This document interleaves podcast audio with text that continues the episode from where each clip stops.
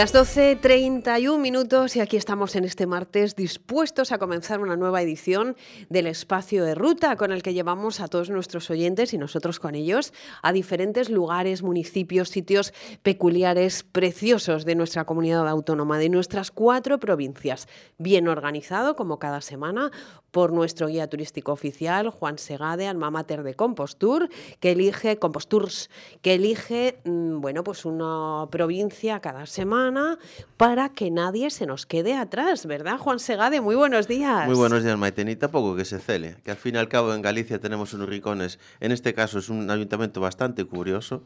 Incluso los invitados se van a sorprender, nuestros eh, oyentes, que tenemos invitados de categoría. Vamos, como siempre, como siempre también en este espacio y además, en este caso, dos personas que han nacido, claro, como no podía ser de otra manera, en Rabadell. Desde el 2018 que tenemos doble invitado. Este doble invitado, eso es. Pero bueno, no vamos a, desvelar nada hasta los próximos minutos, Juan Segade.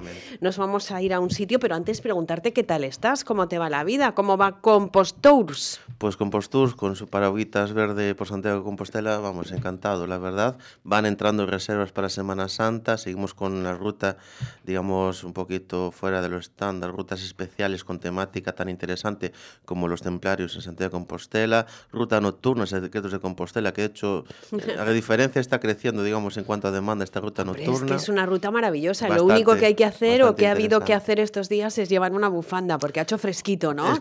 Pero forma parte. Yo me quedará marcado, porque eso, martes, miércoles pasado, pues a 3 grados, a las 9 de la noche en la ruta nocturna. Bueno, que se lo digan a, alguien de la provincia de Lugo, que se lo digan a... A, Calvos de Randín. A, Calvos de Randín, a Xunqueira de Espadanedo en Ourense, en fin, mm, que, tenemos eh, para todos. Y seguro que en Rábade eh, también saben, yo creo que también, saben de temperatura. Luego se lo preguntaremos a nuestros invitados porque yo creo que, también es un lugar fresquito. ¿eh? Yo pienso igual. Vamos allá, Rábade. Pues Rábade dispone de la zona de Asinsuas, unos recovecos que forman el río Miño, donde se puede disfrutar plenamente de la naturaleza en su máxima expresión. En estas islas se puede llegar por diversos caminos y rutas que parten desde Rábade.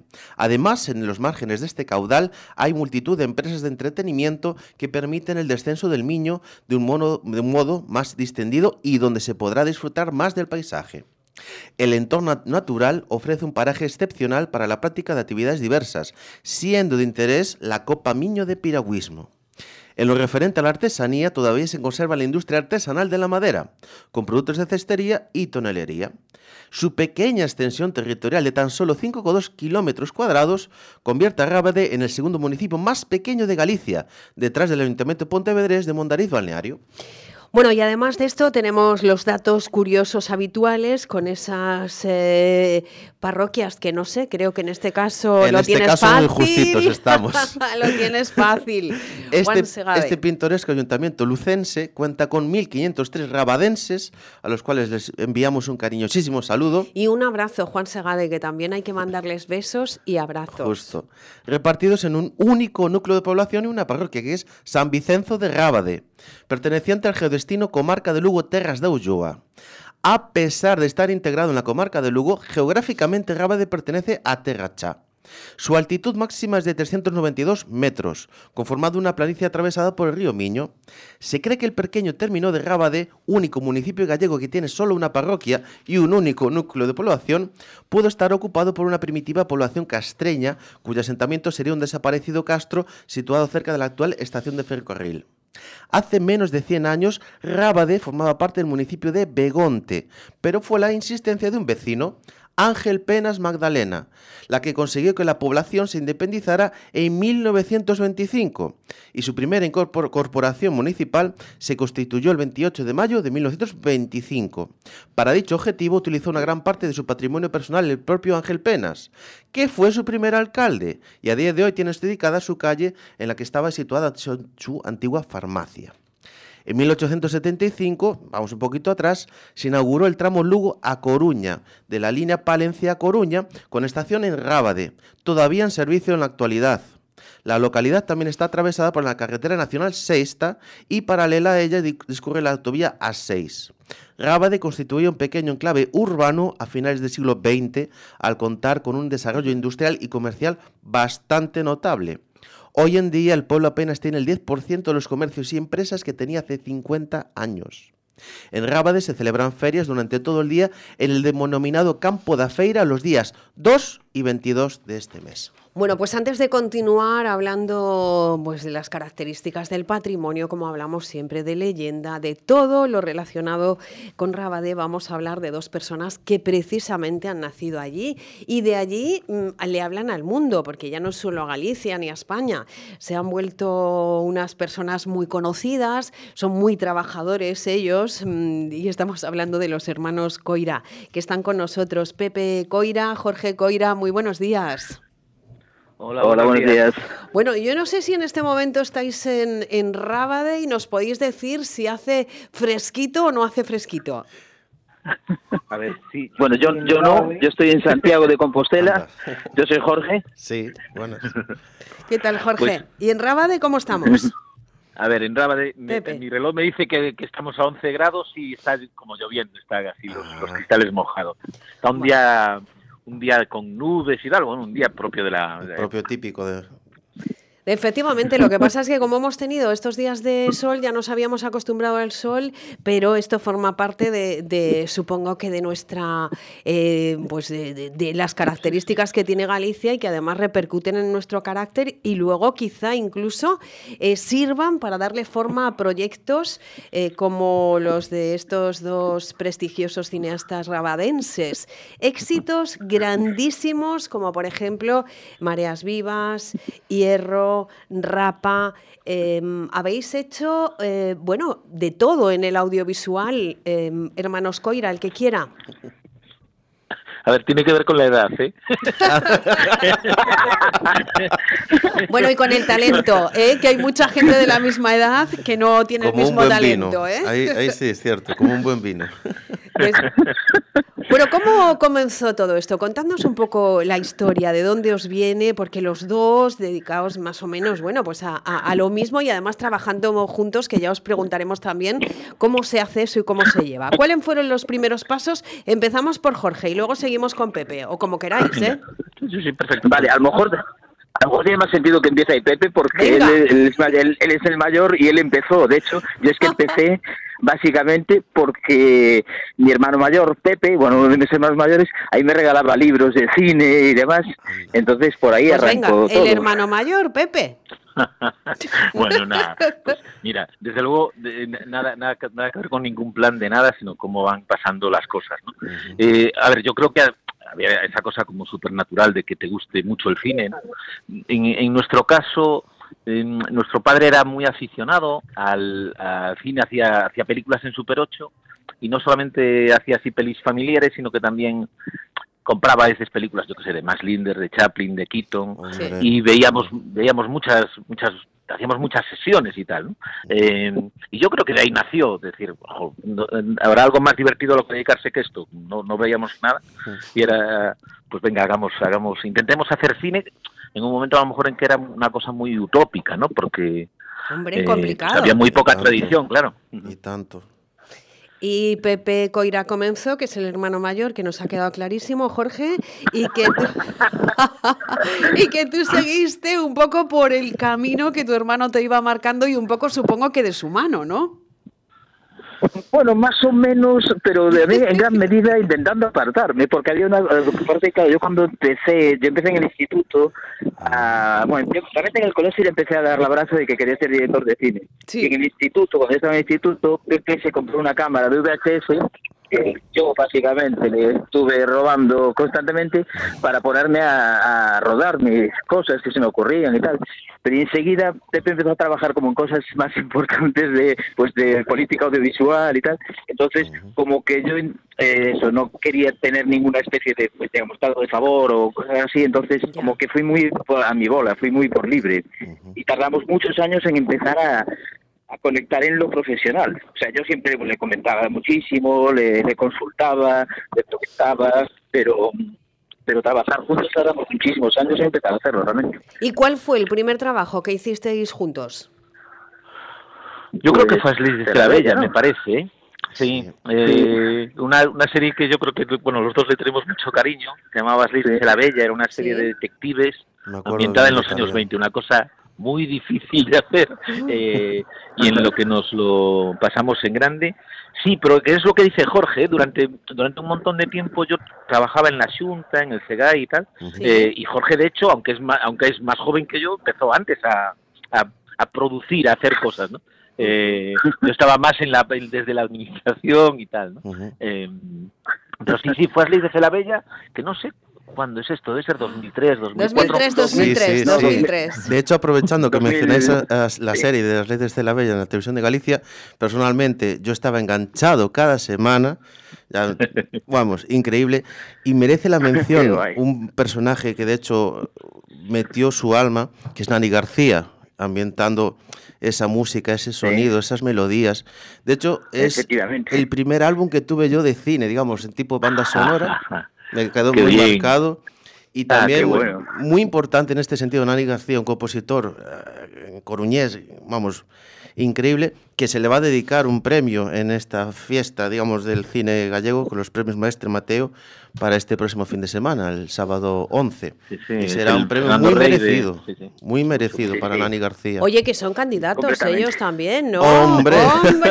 No, no, pero no, no, pero lo de Nani es el, es- Nani es es el premio Fernando Rey, es el premio de honor. Sí. Y creo que está muy bien porque Muy merecido. porque es un aparte de ser un excelente músico, un excelente compositor, siempre trabajó mucho también por por el conjunto del del sector y del cine de aquí, o sea, yo creo que es un premio Sí, más sí. que merecido. Bueno, pues eso queda Va a ser- dicho, va a ser pero... muy celebrado por todo el mundo. Pero decimos que también vosotros sois candidatos en estos Mestre Mateo 2023, que se va a celebrar la gala, además, este sábado, 11 de marzo, y en Ourense. ¿Cómo estáis? ¿Nerviosos? ¿Uno se pone así o ya estáis muy acostumbrados a, a que os digan que, que, en fin, que lo hacéis muy bien y os regalen cosas?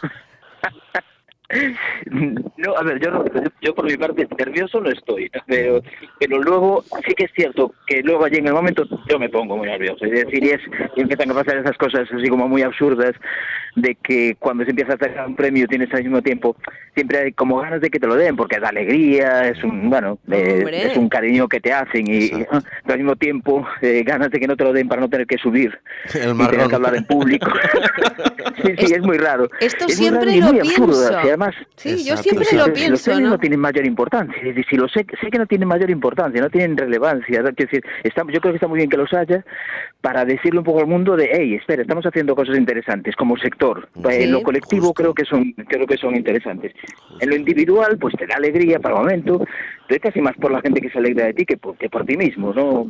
Yo es que Pues, lo y sé, pienso- pero aún así me pongo nervioso. Lo no pienso siempre, personas Sí. que hacen peliculones, que hacen eh, unos personajes maravillosos y no les tiembla ni una pestaña y de repente suben a recoger un premio e intentan eh, eh, hacer un discurso que al final dices, bueno, Es mejor más, gracias y se acabó, más ¿no? locos los compañeros, incluso los técnicos, que los ves en las butacas, Sí, sí. pero incluso vamos a, a silbar como en un show. Bueno, ¿sois candidatos a cuántos? Juan Segade, a ver, Pues cuéntanoslo para que nos tú. situemos, la serie Rapa con 19 candidaturas Madre mía. y la película O Corpo Aberto con 16, en la cual también le envío un cariñosísimo saludo a Tamar Novas, que es personaje de esta película. Qué bueno. Ya os comento, porque yo estudié con él en la Salle de Santiago de Compostela en la época de eso y ya guay. apuntaba maneras. Ya el Tamar, de hecho, que no se me olvide, eh, inauguró, digamos, fue invitado a Festa do Queixo de Arzúa. en Hombre, este fin fue de el semana. pregonero, eso te iba a Sí, decir el yo. otro día, sí, sí. efectivamente. Ya os digo que aún le queda, yo creo que no tocó techo, la verdad, y es, vamos, eh, hay que,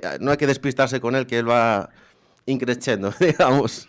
Oye, es que a cualquiera, a cualquiera de los dos, en Galicia el audiovisual y las personas que lo formáis, estáis muy arriba, muy arriba, ¿no? Aunque yo no sé si a veces por esto del carácter eh, gallego no os deis demasiadas ínfulas, ¿no? A ver, eh, hubo, hubo, hubo una, algo, hubo un cambio, en nuestro caso bastante importante, cuando con Hierro, Sí. cuando por fin eso tuvimos esa oportunidad de, de- de producir ficción de televisión, que veníamos haciéndolo en, en Galicia desde, después, desde hacía un montón de tiempo, como Exacto. comentábamos antes, y hubo eso, hubo, tuvimos, nos dieron esa oportunidad y, y, la, y, y lo de que funcionó. Entonces, sí, en este momento eh, quejarse sería muy, muy antipático. Eh, o sea que, que, que, por ahí muy bien, pero también es lo de que lo de que era, era natural, es decir, eh, no, no, no, por nosotros, sino en general, por, por el hecho de que en Galicia llevamos casi 30 años produciendo de manera más o menos regular series, documentales, películas. Lo lógico es que todo un, todo un colectivo de profesionales eh, que nacen, de, nacen aquí y, y, y, empiezan a trabajar aquí salgan, ¿no?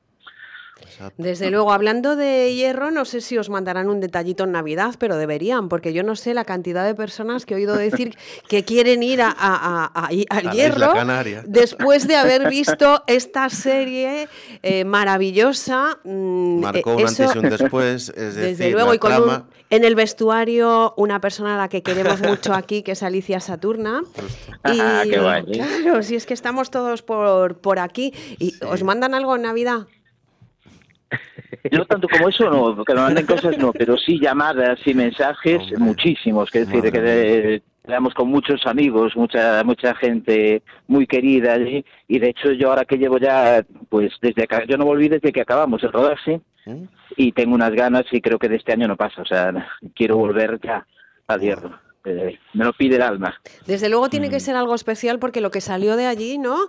Eh, pues también era especial, con lo cual supongo que de ahí esa, esas ganas, ¿no? De las personas que han seguido la, la serie de, de, visitar. Bueno, vamos a hablar también eh, de mm, presente y de futuro, de proyectos, porque luego se nos va el tiempo en que estáis, eh, además de la espera de esos, de esos premios Mestre Mateo.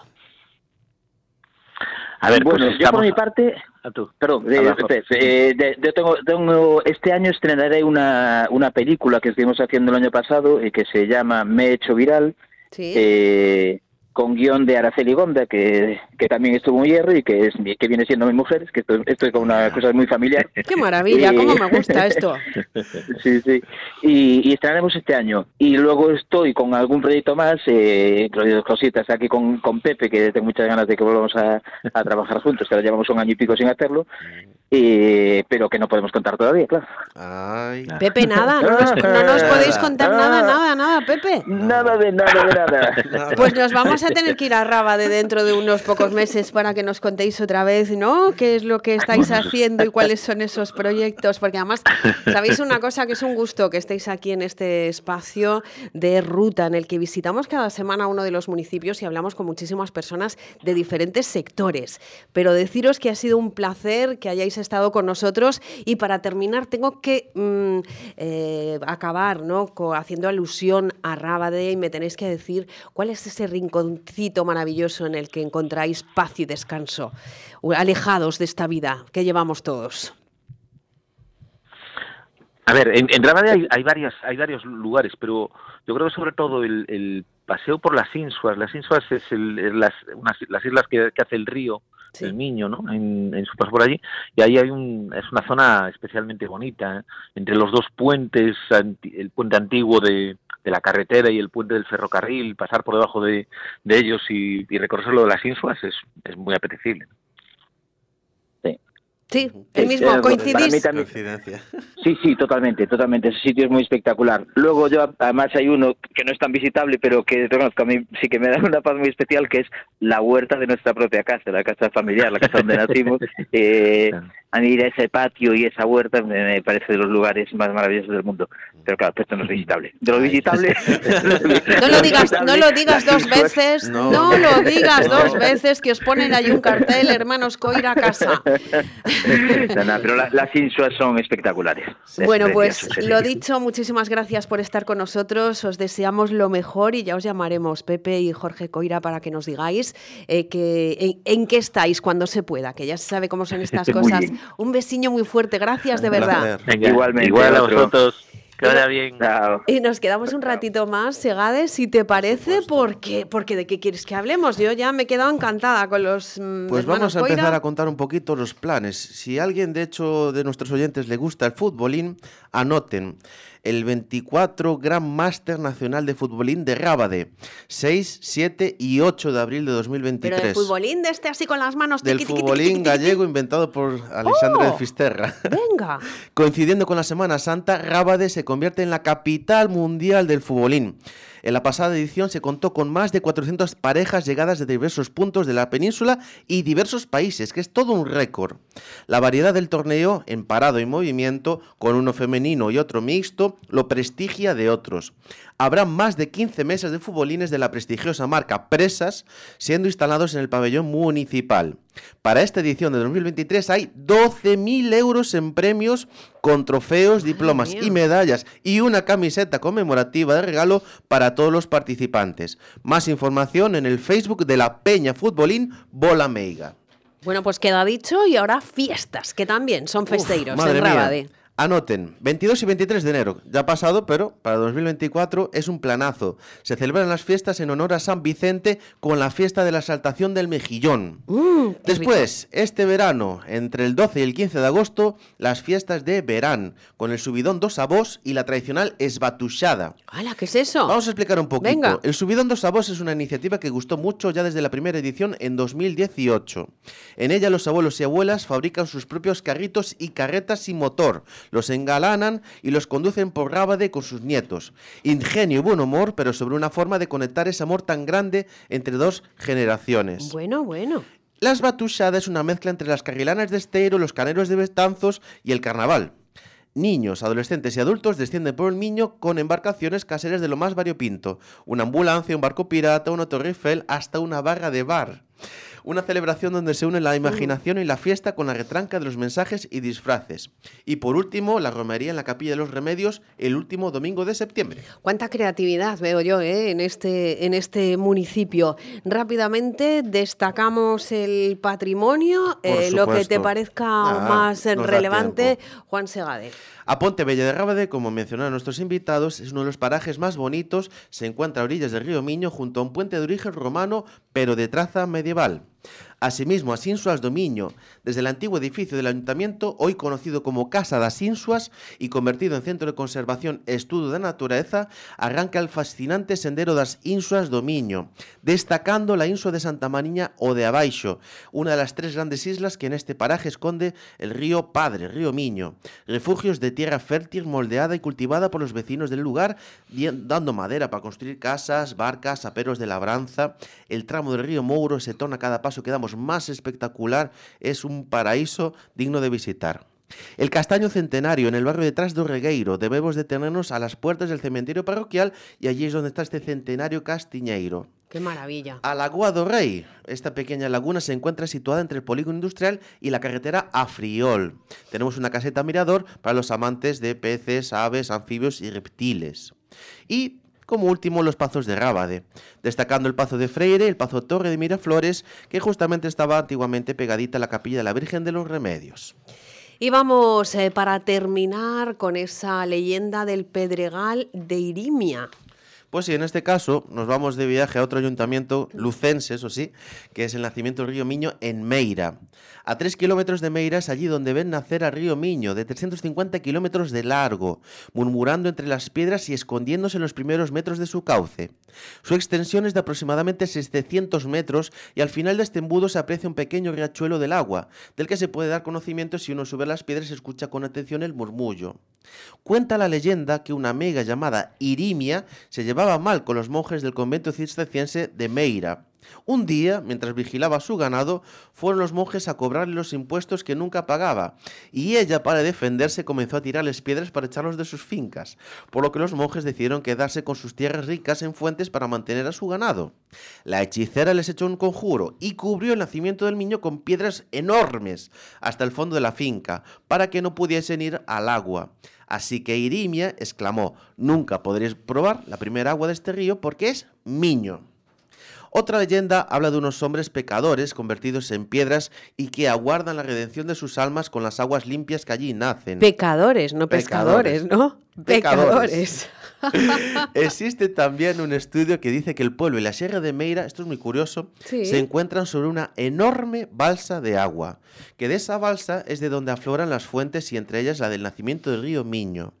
Este es el motivo que provoca la gran cantidad de pozos que hay en el propio ayuntamiento y que llevaba a la confusión con el nacimiento del Miño en la laguna de Fonmiñá, ya digamos perteneciente al ayuntamiento de Apastoriza. Debido a la corriente subterránea que allí se demostró, esto provocaba dudas en los lugareños sobre el nacimiento y afloramientos de bolsas de aire en dicha laguna. Bueno, qué interesante, como siempre, todo lo que nos cuenta Juan Segade, una visita especial con unos invitados, hay que decir, Segade, que te lo has currado mucho y que nos ha encantado tener a los hermanos Coira, porque además, bueno, han estado yo creo que muy a gusto, ¿no? Yo creo que sí. Incluso es más, nuestros oyentes no se olviden que este sábado 11 de marzo Mm. está la entrega de la gala Mestre Mateo, que de- seguramente la televisen. Yo Eso es que, sí. es muy importante para el audiovisual gallego y nosotros estamos desde aquí, desde la mañana en Galicia, siempre apostando pues por todo lo que hacemos, por emprendedores de todos los sectores, por gente como Juan Segade, que guía turístico oficial, pues se ha ido buscando la vida y ha ido haciendo las cosas así de bien, que es un colaborador de Radio en Galicia. ¿eh? Exactamente, Juan. Segade, muchísimas gracias. El próximo martes nos iremos a otro lugar, seguro que bonito, Seguro. y también con invitado interesante. Exacto, un saludo.